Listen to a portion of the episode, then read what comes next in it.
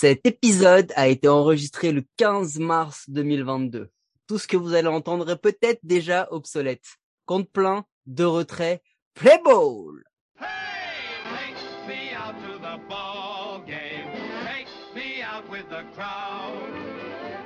Some peanuts and cracker jack. I don't care if I never get back. Let me root, root, root for the home team.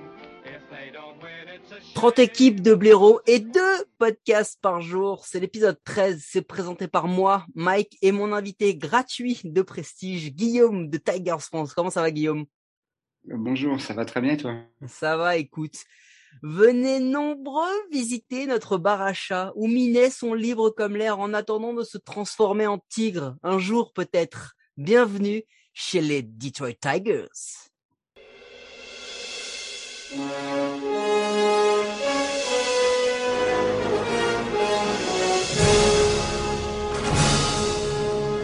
Doc, qu'est-ce qu'il y a, Marty? Mais qu'est-ce qui s'est passé encore à Détroit?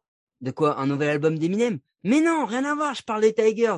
Ah oui, les Tigers, l'une des surprises de 2021 en AL Central. Alors pas pour tout le monde, hein, mais un magnifique bilan de 77 victoires, 85 défaites. Quand on dit magnifique, c'est par rapport aux années précédentes où bon, depuis les départs de certains Justin et Maxou, euh, c'était plus plus trop ça. Euh, ils sont devenus quand même troisième de la division en étant down 15, donc en faisant partie de la deuxième moitié du tableau de quasiment toutes les stats défensives et offensives. Vous savez comment Eh ben, on joue en American Central. Voilà comment ils ont réussi ce, cet exploit magnifique. Et en plus, en faisant un premier mois à 8-19, s'ils avaient eu le même mois similaire euh, en 14-13 par rapport à ce qu'ils avaient eu euh, l'an dernier, eh ben, ils auraient même été second. oui, oui, oui, second. Imaginez le niveau de la division. Eh ben, écoutez, c'est assez simple. On vous le disait, au niveau du pitching, starter, pas pas décevant, hein. 15e en ERA, 17e en whip, euh, 16e en BB par 9, 29e en K par 9. Euh, relief pitcher un peu plus décevant, 22e en ERA, 28e en whip, 22e en K sur 9, 27e en BB sur 9, c'est l'un des bullpen qui a donné le plus de BB sur toute la saison 2021. Et qu'est-ce qu'on peut ressortir de ça? Bah Spencer Turnbull, 9 euh, matchs commencés par contre, hein, seulement 4 quality start, un no-hitter. C'est le meilleur starter et il a joué que 9 matchs. C'est pour vous donner un peu le niveau de l'équipe. Euh, il a mis, euh, il a, il a, il a mis, euh, pardon, pendant près de 50 manches des strikeouts avec un taux à 21,9% en ne donnant que 6% de bébé. Il a, il a, il a permis 0,36 home run sur 9. Bon, Tommy John en juillet, ça a coupé la saison. Salut. Michael Fulmer, War à 1,6. C'est la plus grosse du pitching staff. Et pour un releveur, les enfants, avec un K par nine à 9,43, une ERA à 2,97 et un ERA par nine à 0,90. Ça a été le meilleur releveur du bullpen. On en arrive même à se demander, vu les chiffres, si c'était pas le seul. Euh, le petit Casey Mize qui arrive euh, sur la saison 30 matchs euh, commencés, 12 quality start, dont 9 sur 11 entre avril et juin. Donc gros début, un petit, petit un petit peu en mode slump sur la fin, mais une ERA à 311. Franchement, belle première saison complète. Il doit encore progresser, mais il a le temps. Donc euh, très très très très positif. Au niveau du bâton, ça, ça a été la grosse surprise des Tigers parce qu'on les attendait vraiment pas à ce niveau avec un average à euh, 16e en average, euh, 24e en home run par contre, 22e en run euh, avec des joueurs qui sont sortis un peu du lot. Jamer Candelario, War à 3-2, OBP à 3,51, euh, WRC Plus à 119. Il a il a été leader de la ligue avec 42 doubles. Il a il, il est aussi leader de l'équipe en, en offensive war, en defensive war, en WRC Plus. En gros, c'est le leader de l'équipe et en plus, il a que 27 ans, donc il arrive dans son prime, Jamer Candelario. Jonathan Scoop, il a six retraits above the average. Rendez-vous compte, c'est un, truc de ouf. C'est-à-dire que le gars, par rapport à la moyenne du nombre de retraits faits en défense, lui, il en a six de plus que la moyenne de la ligue. Cinq en première base et une en deuxième base. Il a un range factor qui a 8,78. En gros, c'est le meilleur range factor, donc c'est sa, son, sa couverture de défense de toutes les premières bases. 58 assists en première et c'est le cinquième, imaginez, de la ligue. Euh, Robbie Grossman aussi, 14,6% de bébé War à 2,7 OBP à 3 à 3,57 avec 20 stolen base.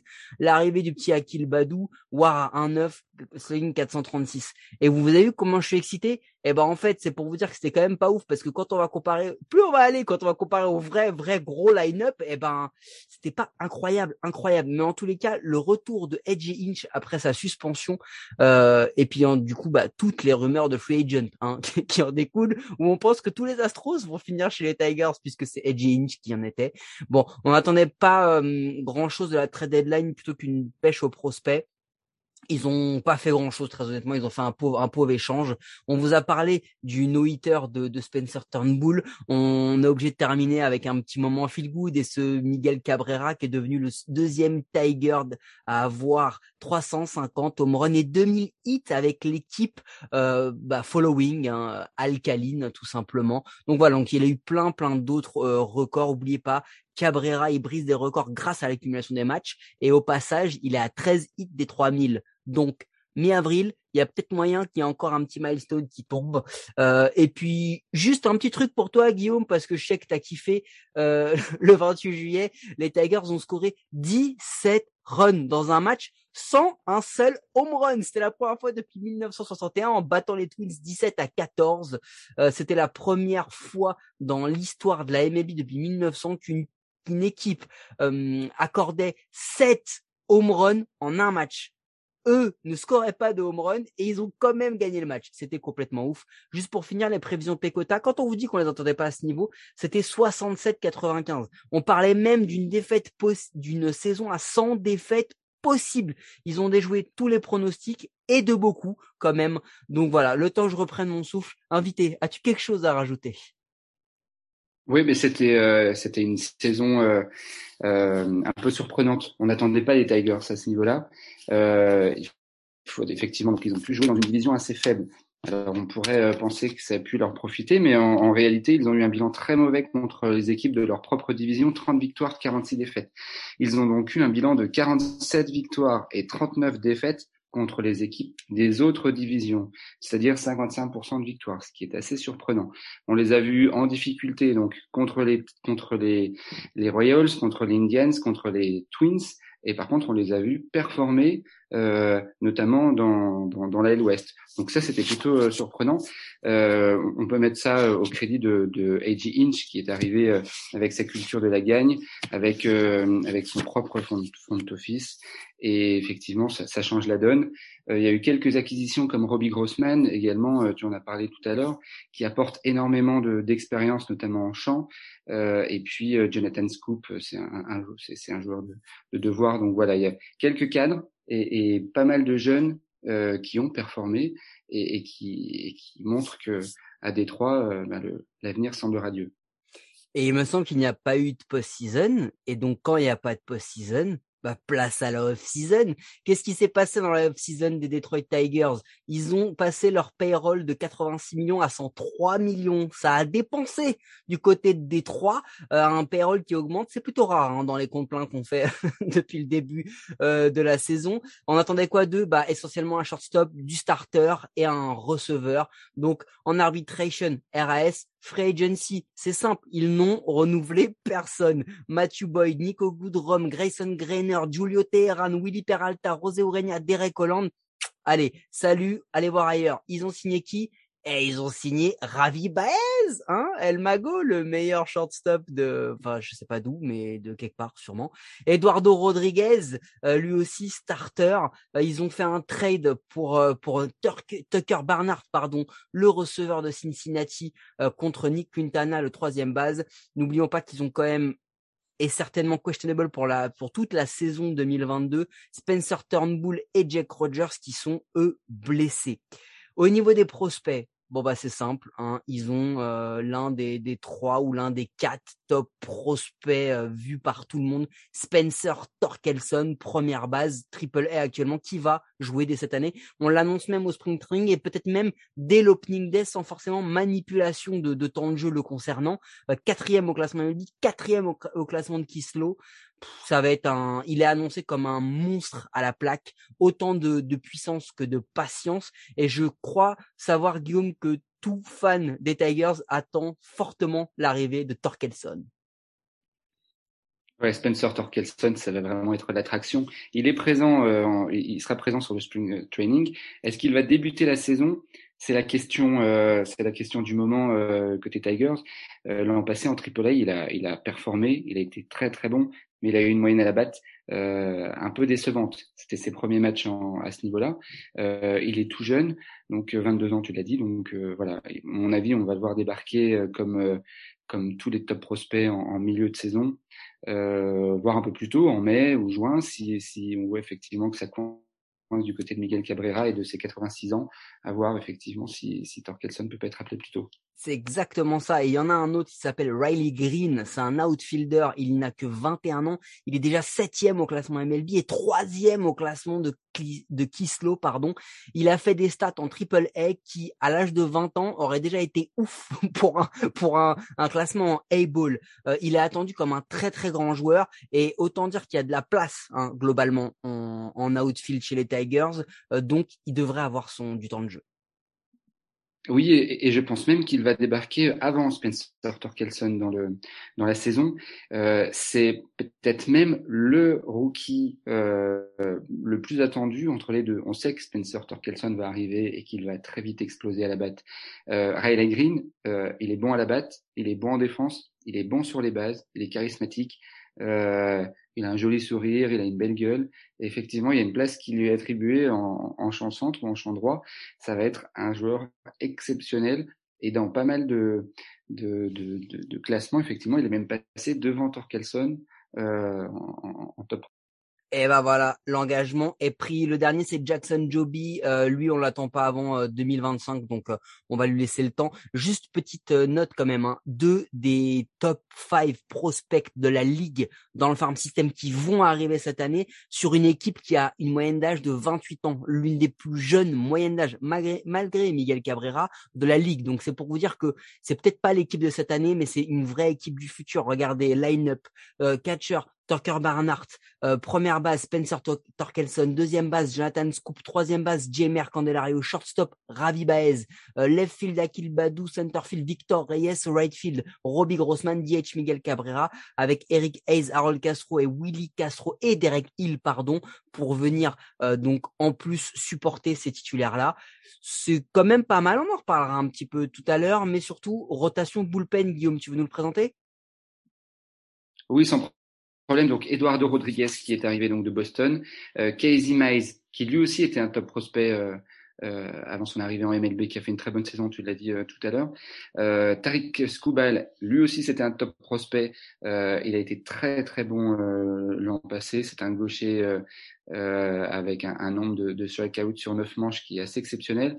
Matt Manning ensuite, c'est un peu plus compliqué pour lui l'an passé, mais bon, il est un peu plus jeune.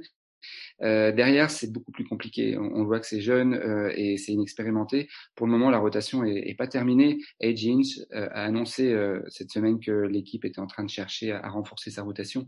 Le bullpen, euh, je, ça va être le gros gros point faible de l'année, comme l'an passé, comme en 2021. On a Greg Soto en closer qui est All-Star, et ensuite on a des, des, des joueurs qui sont peu connus et qui sont là parce que pour le moment on n'a personne pour faire le job. Donc euh, Cisnero, Funkhauser, qui euh, lui par contre euh, peut être intéressant, Alex Lang, euh, et puis ensuite on a Ronnie Garcia et, et, et Joe Jiménez, mais voilà, c'est le gros point faible de l'équipe, ça reste le, le bullpen. Euh, voilà, les, les, points forts, c'est effectivement la jeunesse. Miles Scubal, Eduardo Rodriguez, c'est une très belle arrivée pour pour les Tigers. Et eh ben justement, restons là-dessus. C'est hyper important parce que euh, dans les gros joueurs qu'on va attendre l'an prochain euh, du côté des du côté des des, des Tigers, euh, l'un des premiers c'est Eduardo Rodriguez. C'est c'est peut-être la la plus grosse signature qui a été faite par les Tigers euh, à, à, cette intersaison et c'est clairement affiché euh, pour qu'ils viennent en tant qu'ace. Le but c'est qu'ils prennent des manches, qu'ils prennent des victoires et qu'ils arrivent à hum, comment dire, à, à, détendre un peu tous ces jeunes qui arrivent derrière et qui eux ont besoin d'un petit peu plus de temps avant de performer. Euh, on le sait, Turnbull c'est un une grosse épine dans, dans, le pied de Edge Inch au niveau de sa blessure, euh, mais euh, ils avaient eu le temps de le voir arriver et effectivement, euh, Eduardo Rodriguez c'est quand même une belle pièce. Maintenant, Eduardo Rodriguez, il nous a habitués à faire une bonne saison, une mauvaise saison, une bonne saison, une mauvaise saison. Il a fait une bonne saison l'an dernier. Donc, qu'est-ce qui va se passer cette saison? Eh ben, on va espérer qu'il fasse une bonne saison cette année. On verra l'an prochain. Euh, le temps que vous arrive, non, mais plus sérieusement, effectivement, l'an passé, il avait quand même une, une, une ERA de, de 4,47, mais une fibre de 3,32. Ça montre euh, qu'il n'a pas été aidé par sa défense, celle de Boston euh, l'an passé. Euh, lui aussi, il a une grosse, euh, un, un, nombre de retraits très important sur 9 manches, 10,6. Euh, c'est pas un, gros contrat, 77 millions sur 5 ans. il est il a une tête bien faite. Et effectivement, je crois que c'est aussi un peu le, souhait de A.G. Inch et du front office, c'est d'avoir maintenant des joueurs. Euh, alors c'est curieux de dire ça parce qu'on va parler de Travis Bass après, mais euh, des joueurs euh, qui sont plutôt clean, posés, calmes, humbles. Et je crois qu'Eduardo Rodriguez rentre bien dans ce. Dans ce je, je suis d'accord avec, avec toi et pour rester, pour qu'on reste vraiment sur la partie starting rotation, il y a deux choses qu'il faut qu'on identifie assez vite. La première, c'est Casey Mize. Casey Mize, c'est pas un ace aujourd'hui, mais c'est considéré comme l'ace de demain. Là, il est en spot 2. Dans une grosse rotation, dans une grosse équipe, Casey Mize, il serait spot 3, spot 4, le temps d'arriver. Là, aujourd'hui, on le met spot 2. Euh, on attend beaucoup de lui. Euh, il a prouvé, franchement, l'an dernier, il a été assez, assez surprenant parce que pour une première saison, il a quand même été très bon. Mais là, cette année, les Tigers, avec leur signature notamment, sont en train de monter un palier. Clairement, ils affichent d'autres attentes. Est-ce que tu penses que Casey Mize, il va réussir à, à assumer ça? Je, pense qu'il a la tête pour. Euh, c'est, on le voit euh, lors de ses prises de parole, de ses interviews, de, des conférences après match. Euh, c'est, un jeune qui a la tête sur les épaules, euh, qui, qui, qui est très mature. Mais c'est une grosse pression. Tu as raison de le répéter. Euh, les Tigers vont quand même être attendus au tournant. 77 victoires sur une saison alors qu'on les attendait pas à ce niveau-là. quand Détroit va débarquer en ville, effectivement, on, on va on va, on va regarder, notamment les jeunes, hein, leur manière de, de lancer, euh, le, le, leur approche de la zone. Casey Mize, euh, il y a un petit risque, effectivement, de le mettre en, en deuxième sur cette rotation. Euh, en troisième, avec euh, Turnbull juste devant, ça aurait été idéal. Malheureusement, il n'est pas là, donc euh, voilà. C'est un gros, c'est un gros pari, et puis bah, c'est une belle aventure pour Casey Mize. Et pour finir sur la rotation, il y a quand même une fin de rotation qui est problématique chez les Tigers parce que très honnêtement, euh, Scoobal, Manning, Alexander, c'est pas l'assurance tout risque. Hein. C'est pas le, c'est pas le, le one two three punch qui va qui va permettre d'aller choper des victoires face à des fins de rotation. Typiquement, ça, c'est le genre de rotation euh, qui justement va certainement le genre de fin de rotation qui va certainement laisser des points.